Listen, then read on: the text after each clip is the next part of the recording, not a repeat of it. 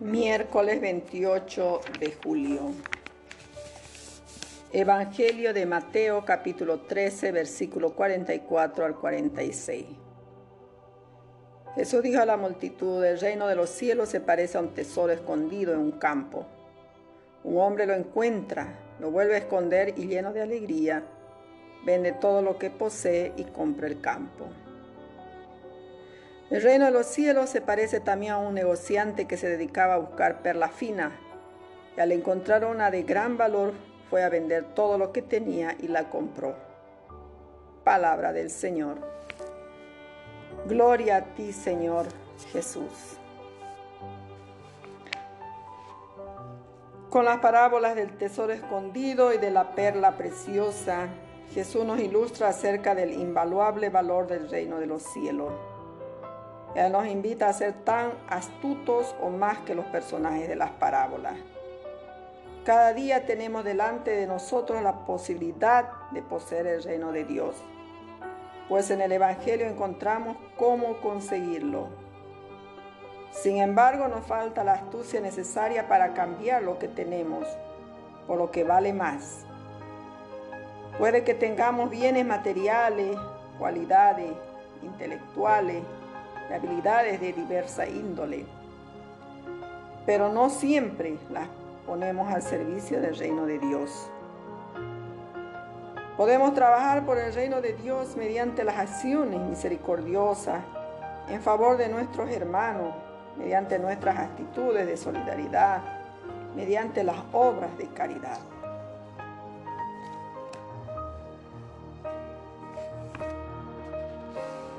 El reino de Dios, hermanos, seguramente era difícil de explicar y Jesús no quiso dar una definición, un discurso como una conferencia, ¿no? Por eso recurre a comparaciones.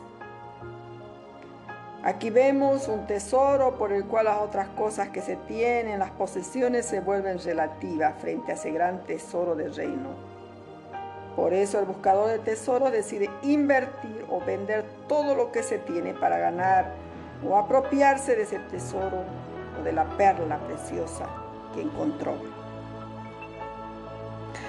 El tesoro siempre estuvo ahí, pero era necesario que fuera descubierto por la persona que invierte tiempo y sabe buscar. Seamos felices seguidores de Jesús buscadores sabios del reino. Corramos el riesgo de vender lo que tenemos, de perder y deshacernos de lo superfluo en nuestra vida, con tal de ganar y adquirir lo que verdaderamente enriquece la vida. Como decía San Pablo, verdaderamente juzgo que todas las cosas son una pérdida por la sublimidad del reconocimiento de mi Señor, por quien perdí todo Filipenses capítulo 3, versículo 8. Reflexionemos desde la palabra a nuestra vida. ¿Te has dado cuenta cuáles son tus apegos y dónde o en qué tienes puesta tu vida, tu seguridad? ¿Has considerado que la relación con Dios enriquece de una manera nueva tu vida y tu entorno? ¿Qué piensas de las palabras de Jesús? Busca primero el reino de Dios y su justicia, y todo lo demás se les dará por añadidura. Oremos. Señor Jesús, regálanos la astucia necesaria para buscar el reino de los cielos a toda costa y así vivir plenamente la salvación que tú nos regalas. Amén. Queridos hermanos, reciban muchas bendiciones de nuestro Señor, que hoy compara el reino de los cielos con ese tesoro, esas perlas finas,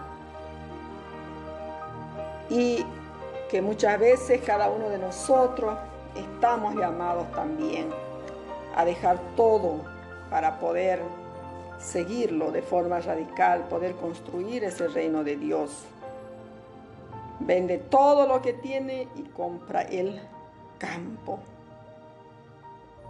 Seamos ese tesoro que guardamos valioso el reino de los cielos, las perlas finas, que es la vida en Cristo.